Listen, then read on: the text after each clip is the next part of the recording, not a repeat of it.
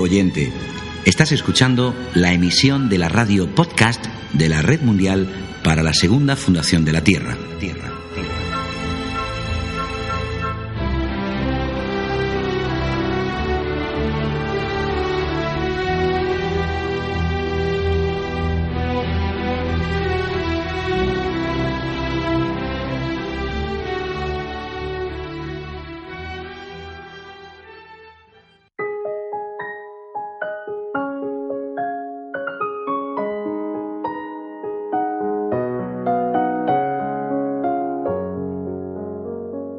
Tal como los hombres llegan hasta mí, de esa manera los acepto. Ese es el camino mío que los hombres siguen desde todos lados. Cualquiera que sea la forma que el devoto escoja para adorar con fe, lo invisto de fe firme. Y con esa fe, él introduce su anhelo en su adoración y logra que yo le dispense su deseo. Mas ese fruto es limitado, quienes sacrifican a los dioses, a los espíritus elementales, alcanzan a los dioses, alcanzan a los espíritus elementales. Mas quienes efectúan su sacrificio a mí, llegan a mí. La Gita. Hola a todos y todas, bienvenidos a un nuevo programa de la radio de la Red Mundial para la Segunda Fundación de la Tierra. Hoy vamos a hablar de la gran dificultad que tienen los místicos para comunicar la verdad de las verdades, lo que es la sabiduría a un mundo que no cree que la verdad sea posible, un mundo en el que la mayoría de las personas son escépticas. Hemos preparado dos programas por lo extenso del contenido, de manera que en este primer programa hablaremos de experiencias espirituales, de cómo transmitir un conocimiento espiritual, de lo que es el acto místico, de Oriente y Occidente, en cuanto a lo que se refiere a la espiritualidad, de algunos místicos cristianos y de Teresa de Calcuta y su obra. Una cita de Ramakrishna al respecto. Supongamos que un hombre hubiera visto por primera vez el mar y alguien le preguntara, ¿Cómo es el mar? El primer hombre abre la boca todo lo posible y dice, ¡qué visión! ¡qué olas! y sonido tan tremendos. Vamos allá pues con el programa de hoy.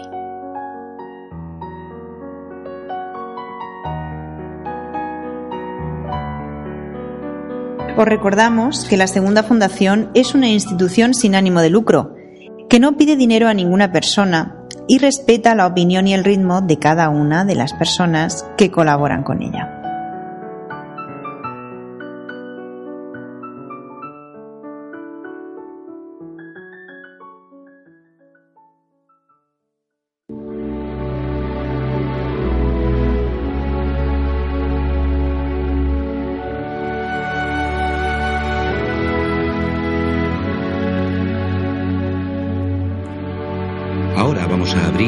nuestra sección de sabiduría y conocimiento.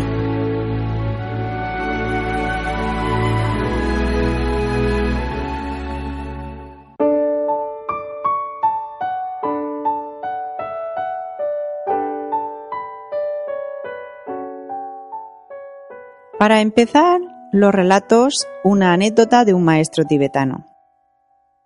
Había una rana que vivía en un pozo oscuro este pozo podría ser Nueva York, París, Londres, Madrid o cualquiera de las prisiones urbanas en las que vivimos la mayoría de nosotros. La rana pensaba que aquel pozo húmedo era el mundo entero. Otro día llegó de visita otra rana que venía del mar. Las dos se sentaron en una de las piedras mohosas del pozo. ¿De dónde eres? preguntó la rana del pozo. Del mar. ¿Y cómo es el mar? ¿Es grande? El mar es enorme. ¿Como la cuarta parte de este pozo? La rana del mar se echó a reír. Se reía a carcajadas con lágrimas en los ojos. ¿Qué pasa? preguntó la rana del pozo. ¿Quieres decir que el mar es como la mitad de este pozo? ¿Tan grande? La rana del mar se estuvo riendo un buen rato, hasta que por fin se enjugó los ojos y dijo, Te aseguro que no sabes nada. Sabes menos que nada si te imaginas que el mar podría caber de alguna manera en este pozo. El mar se extiende de un extremo al otro del mundo, no se puede describir, pero si quieres, puedes verlo, yo te llevaré. La rana del pozo quedó sorprendida por el fervor de la rana del mar y tomó la decisión de viajar hasta el mar. El viaje la condujo a través de los distintos valles, el Valle del Amor, el del desconcierto, el de la pérdida y el abandono. Un día, cuando la rana del pozo estaba ya agotada, la rana del mar la llevó a una colina y le dijo que subiera con los ojos cerrados. Una vez arriba pidió Abre ahora los ojos. La rana del pozo abrió los ojos y vio el vasto y luminoso mar. En ese momento su cabeza explotó en mil pedazos. Andrew Harvey nos comenta acerca de este relato. Nuestra civilización está compuesta casi por entero de ranas de pozo, que viven en un agujero de racionalismo. Nos han dicho una y otra vez que todas las visiones del mar, ya sean cristianas, budistas o sufíes, son tonterías infantiles, son fantasías.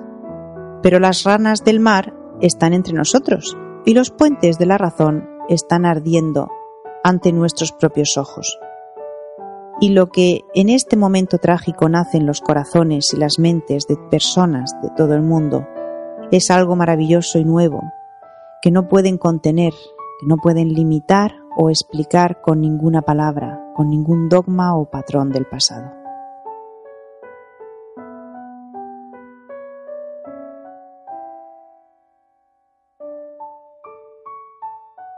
Las personas que transmiten la verdad suelen usar un lenguaje que a ojos de los ciudadanos de a pie puede parecer exagerado por el gran entusiasmo que denotan sus palabras.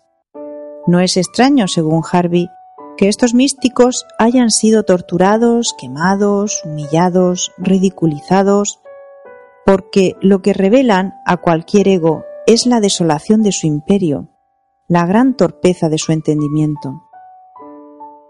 La venganza del ego por haber recibido la noticia que acabaría con su dominio, es hacer que el místico parezca absurdo.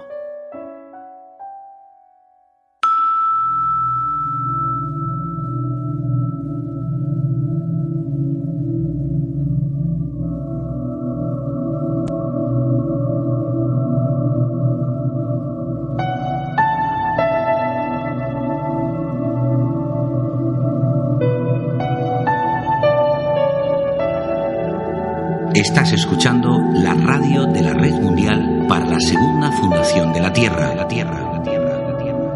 www.lasegundafundación.com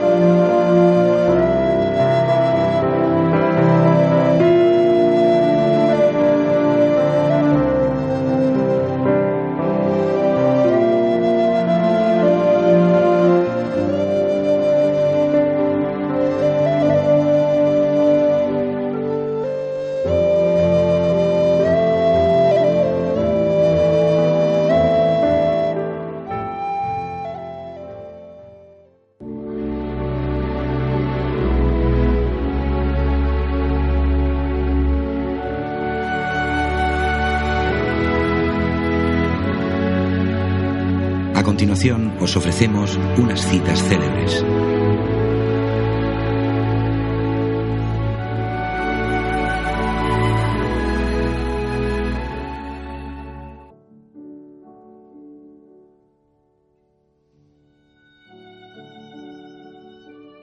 Ve a Dios en todas partes y no te asustes de las máscaras. Piensa que toda falsedad es una verdad, que se está construyendo o una verdad en dificultades. Todo fallo, una posibilidad escondida. Toda debilidad, una fuerza que se esconde en su propia visión. Todo dolor, un éxtasis secreto y violento. Es Aurobindo.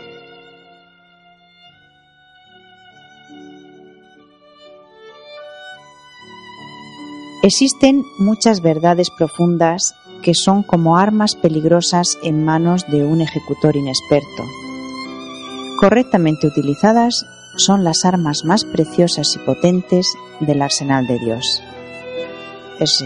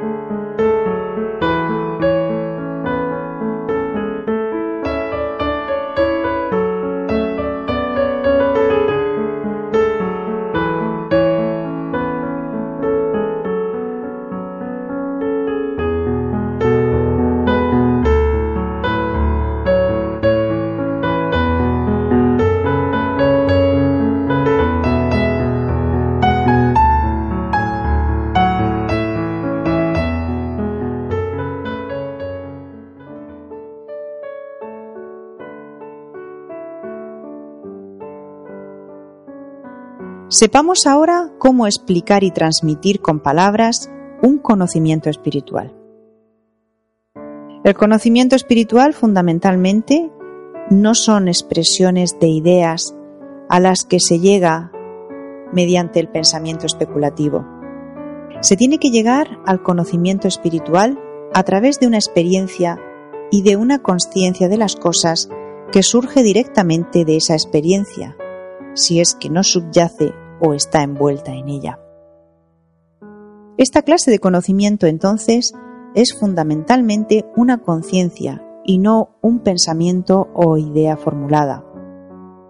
Por ejemplo, mi primera experiencia importante, dice Sri Aurobindo, radical y abrumadora, aunque no como llegaría a ser definitiva y exhaustiva, vino después y por la exclusión y silenciamiento de todos los pensamientos. Se produjo primero lo que podría llamarse una conciencia concreta o espiritualmente sustancial de quietud y silencio.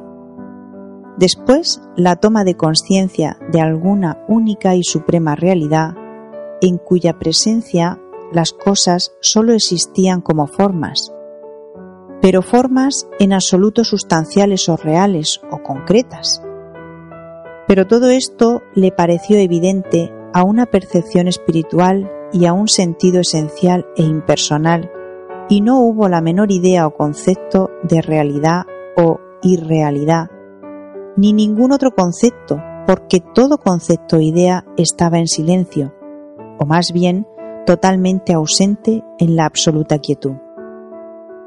Estas cosas se conocieron directamente a través de la pura conciencia, y no a través de la mente, por lo que no hubo necesidad de conceptos o palabras o nombres. La primera idea de la mente sería que recurrir al pensamiento le devuelve a uno enseguida a los dominios del intelecto, y al principio y durante mucho tiempo puede ser así.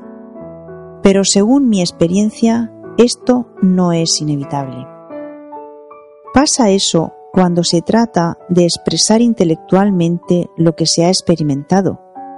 Pero hay otra clase de pensamientos que brota como si fuera un cuerpo o forma de la experiencia o de la conciencia involucrada en ella.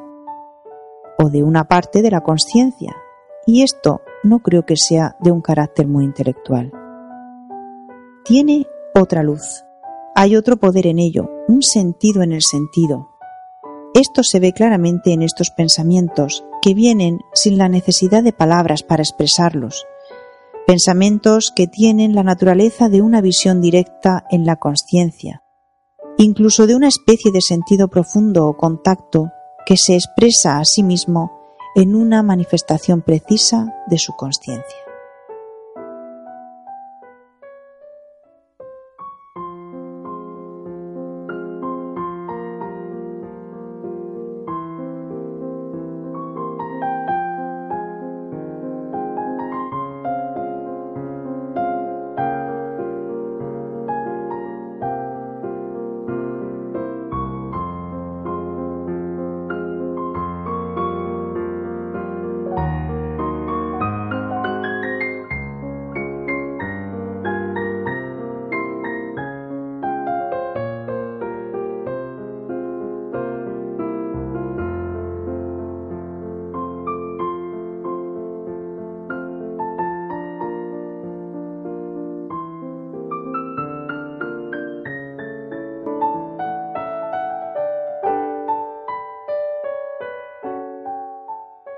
Bueno, pues ahora sepamos qué es el acto místico y quiénes son los místicos.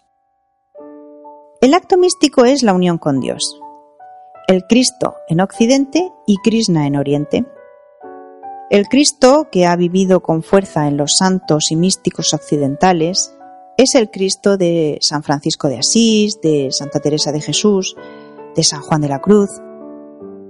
Ellos han sido los grandes místicos de la religión cristiana. En cuanto a Krishna, juzgarle y juzgar su tradición reveladora mediante la figura y la tradición de Cristo no es posible, decía Sri Aurobindo, aunque es algo que comúnmente se hace en Occidente. Están los dos en mundos distintos, dice Sri Aurobindo.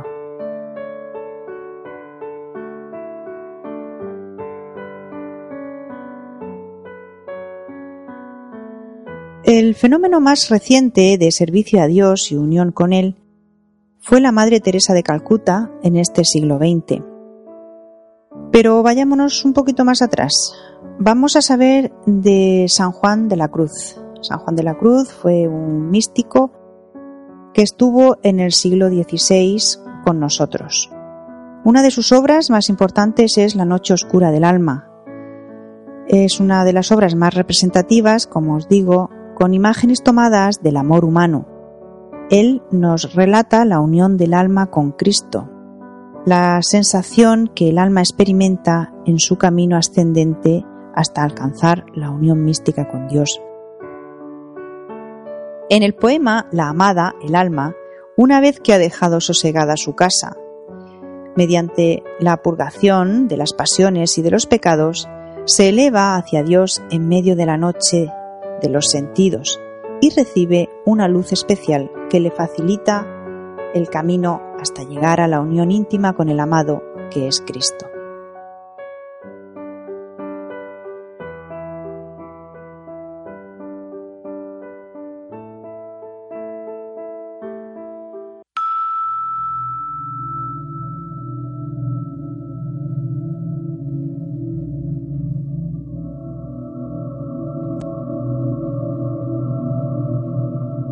Escuchas la radio de la Red Mundial para la Segunda Fundación de la Tierra.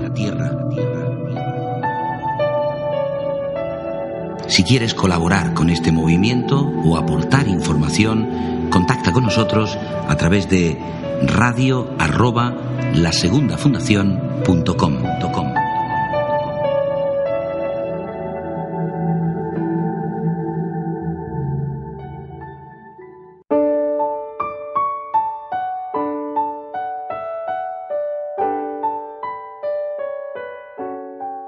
dediquémosle ahora unos minutos a Teresa de Calcuta. Ella decía tener una llamada dentro de la llamada. Vamos a escuchar algunas citas de ella. Tengo que dejar el convento y ayudar a los pobres, viviendo entre ellos. Oigo la llamada de abandonarlo todo y seguir a Cristo en las chabolas, a fin de servirle entre los más pobres de los pobres. Es su voluntad y debo cumplirlo. Yo me preocupo por las cosas inmediatas, por las ayudas urgentes, decía. Quiero dar de comer a quien está muriendo de hambre, ofrecer amor a quien se está muriendo de desesperación. El drama es que estas ocasiones solo representan granos y granos de amor y compasión en una playa inmensa en la que la mayoría de la miseria y la injusticia se perpetúan. Este personaje luchó por la caridad absoluta hacia los pobres por la vía de la entrega y la negación personales. Algunos le critican que no luchara directamente para cambiar la situación colectiva y la consideraban conservadora y conformista, sin enfrentarse a las riquezas del Vaticano. Pero no fue precisamente esta actitud la que la hizo llegar a más gente, a creyentes y no creyentes, a poderosos y a mandatarios, esta monja no juzgaba a las personas. Su objetivo era ver en qué podía ayudar a sus pobres. Ella no desfalleció ni desesperó porque seguía su llamada interior. Ella no solo hablaba del amor al pobre moribundo de hambre, para ella también, en el mundo occidental, las personas sentimos hambre de ser amadas. Es una pobreza de soledad moral y afectiva. Cualquiera de las dos pobrezas se pueden curar desde la entrega personal. Muchas citas ilustran su esfuerzo y trabajo. Por ejemplo, el abandono total a Dios consiste en darse a Él de forma plena, porque Él se dio a nosotros primero. Y debemos entregarnos de manera absoluta si queremos responder a la magnitud de su entrega hacia nosotros. Solo si renuncio a mí misma puedo llevar a Dios a vivir en mí. En esta mujer había una entrega personal y ausencia de ego como en todos los místicos.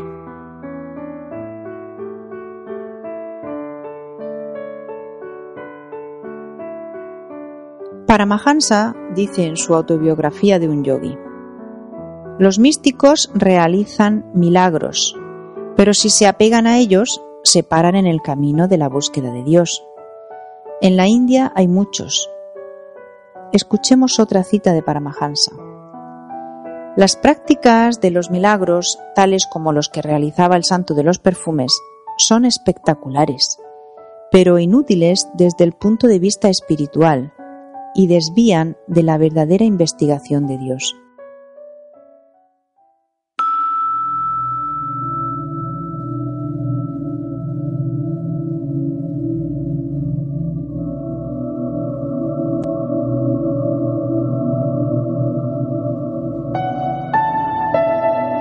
Estás escuchando la radio de la Red Mundial para la Segunda Fundación de la Tierra. La Tierra.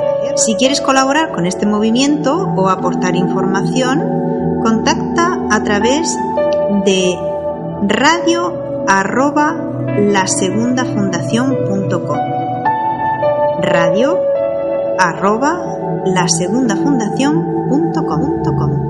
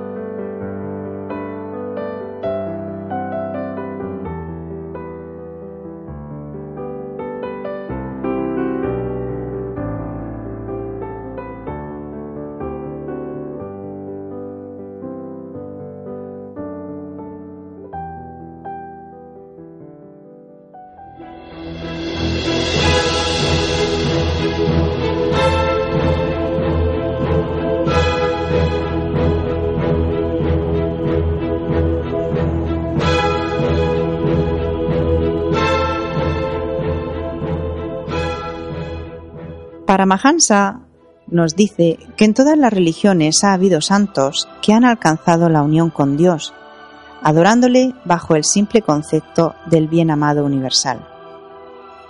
Entonces, la pregunta es, si los místicos y santos en la India han estado con nosotros tanto tiempo y siguen estando, ¿por qué no tenemos un cambio de conciencia? ¿No será que estos personajes son solo guías externos? ¿Será que el problema está en que no trabajamos nuestro interior?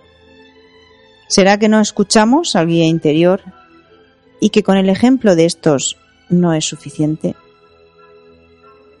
Hasta aquí nuestro primer programa. Os dejamos un abrazo a todos y seguimos en la segunda parte de nuestro programa La verdad de las verdades.